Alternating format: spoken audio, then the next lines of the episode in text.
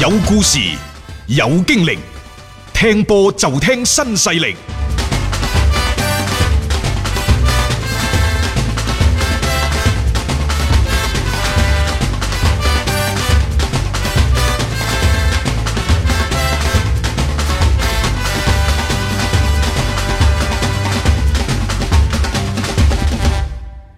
誒、呃最後一啲時間呢，我哋留翻嚟講國內嘅一啲消息。其實呢兩日嘈得最多嘅呢係大連萬達嘅情況，嗯係大連一方， 大連一有方人叫啊誒、原先呢，其實呢一個消息最早呢係喺網絡嗰度發酵出嚟嘅，嗯啊並且係傳得好快。啊，隨住呢，就誒、呃大連萬達嘅一紙官宣呢，亦都係令到即係呢件事最終係浮上咗台面，就話今日公佈喎。反正我哋做節目呢個時候呢，未收到一啲即係最新嘅消息。咁啊，萬達嗰度呢，就話。大連市政府嗰度呢，就即係原先應承咗嘅一啲嘅條件，啊，總之就冇承諾，冇兌現到嗯冇一兌啲承現諾，到冇係兌現到，係搞到而家呢，即係佢大連一方足球俱樂部嗰啲咩帳戶都被封啊等等嚇，嗯啊佢哋呢，先後喺呢兩年呢，就抌咗四廿個億喎，要啊嗯搞清分啊，諸如此類嗰啲啊，所以而家呢，就誒。呃唔可以再用目前呢一種方式咧，再合作落去啦。啊，就當然佢話誒萬達咧係唔會離開足球嘅，嗯啊可能係用另一種方式方式回歸到時，但係點回歸呢？嗱，老實講，你咁樣講咗出嚟呢，你以後唔使喺大連撈噶啦。啊係啊，確實係啊，即係你仲想喺嗰度啊，因為你而家涉雖及然到有一啲媒體記者，誒呢一個咩喺中越嗰度有一隊咩大連千兆啊，定係咩啊？係啊啊嗰隊波你可以去考慮下嘅。喂，你咁樣講完之後，你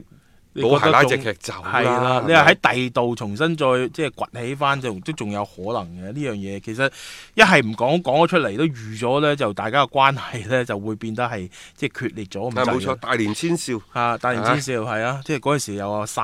咩獎金之類嗰啲咁嘢噶嘛嚇、啊即係呢個係都幾突然間嘅重磅嘅即係消息嚟嘅，即係喺即係啱啱二零二零年嘅一個開端。咁啊，萬達集團本身就諗住就摩拳擦掌啊，即係重新即係帶住呢隊波咧喺即係。嚟緊嘅中超咧係大幹一番嘅，咁但係而家呢，就雙方嘅無緣咧繼續去前行，咁啊只能夠睇就係嚟緊呢，即係話睇下萬達嗰邊呢，佢會係一種點樣樣嘅形式啦，係即係實現佢哋呢一種嘅承諾，話唔離開足球啊等唔等知啦。但係一方而家頭痕咯，即係究竟你呢個時候點辦？包括賓尼迪斯嗰啲呢隊波，你成個嘅東窗會唔會因為呢單嘢啦係搞到艇晒喺度？肯定會出事。如果出事咁樣，新嘅賽季其實基本上就都差唔多噶咯。如果咁樣，因為以中超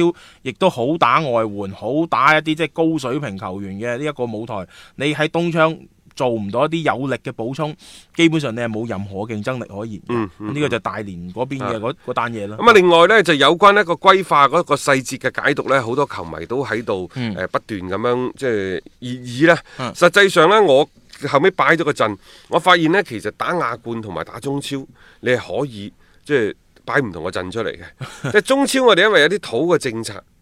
所以呢，你就即係上唔到太多嘅外援。嗯係咪？嗯啊，即係包括即係你只能夠用一個非血緣歸化嘅球員啦。但係中國文字真係博大精深，你非血緣歸化啊嘛，嗯好，你係中國國籍啊嘛，得。我俾一個名額俾你，嗯你再用第二個呢，我都俾你，我俾你用內援註冊去打，嗯，內援啊嘛，啊係啊我俾你用內援註冊嘅身份去打，嗯但係你算佔外援名額，啊嚇就好似中國足球協會我制定嘅，你上外援嘛得， 你要上 U 廿三，啊，反正啊 做我冇我冇違法啊嘛，冇係違反國籍法，冇違反勞動法啦啊嘛冇，冇冇冇可以俾你上係咪係可以啦係。啊但係你佔外援名額，你真係拗佢唔入。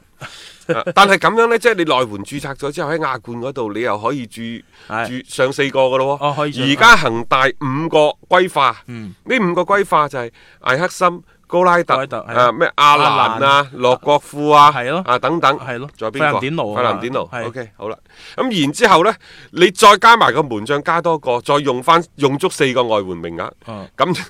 哦。 呢個係最極致嘅最情極況之致下啊！我要唔好漏咗，仲有個蔣光泰喎，佢可以上噶咯 啊喎。 仲有羅伯特蕭係啊，啊，哇！嗰咁套當然啦，就即係誒呃我相信呢，即係唔會話完全都係一啲係咩即係冇錯呃誒叫做歸化球係員啊咩藍眼睛啊、 啊黃頭髮啊等等嗰啲唔會嘅。嘅，唔會嘅、嗯啊！咁即係呢啲呢啲咁極端嘅情況咧，就只有大家即係喺度想像當中。啊我又覺得即係以恒大呢種格局嘅球隊，又未必玩到咁過火至。於大家話喂，咁你歸化球員，佢國內球員佢嘅人工點計啊？等等，嗯啊足協都冇明確規定喎、但係咁，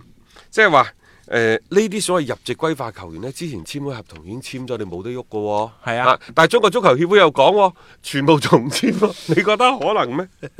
嗱，嗰啲全部重簽就冇可能冇。可啊能嘅，冇可能嘅呢樣嘢。只不過就係話未來嘅，即係特別而家已經過咗一月一號啦，而家再簽嘅一啲即係話新嘅約裏邊呢，就好多嘢係有硬性嘅一啲規定啦。咁就你哋各自俱樂部自己諗掂佢係啦，反正規矩就定咗落嚟嘅。而家呢，就誒、呃一啲北京同埋上海嘅媒體呢，就話艾克森嘅歸化喺國家隊嘅表現係起咗非常之糟糕嘅示範作用。嗯，啊，又話呢，現任嘅足協領導本身就反對歸化嘅。 係。咁所以呢，即係呢個規化就撳住佢，唔俾佢進一步泛濫等等嚇。咁誒、嗯呃反正我又覺得誒喺、國家隊嘅層面呢，就千祈要拋卻一啲地域嘅思路、嗯狹窄嘅狹隘嘅思想去考慮國家隊嘅問題。嗯艾克森喺國家隊表現唔好，係艾克森自己嘅問題咩？係定抑話有人淨係顧小家而不顧大家咧？即係呢啲大家嗯挑明咗講就冇咩意思噶啦，真係啊即係嚇有有人就話：喂，呢、個艾克森害害咗列比，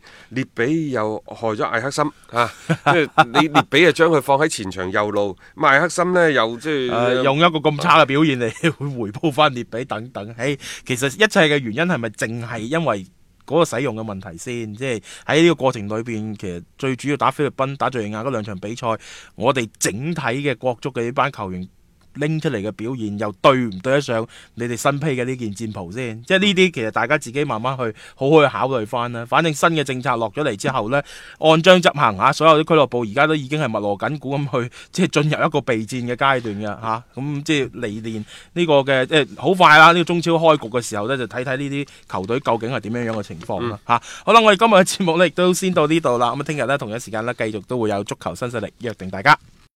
买足彩需要豐富資訊，選場次需要專業意見。彩虹豬微信公眾號每日為你奉上名嘴張達斌賽事觀察、足彩培訓師李漢強專業分析，更多足彩資訊、更多專業預測，盡在彩虹豬微信號。彩票嘅彩，紅當當嘅紅，豬籠入水嘅豬，買足彩記得先上嚟彩虹豬睇下啦喂！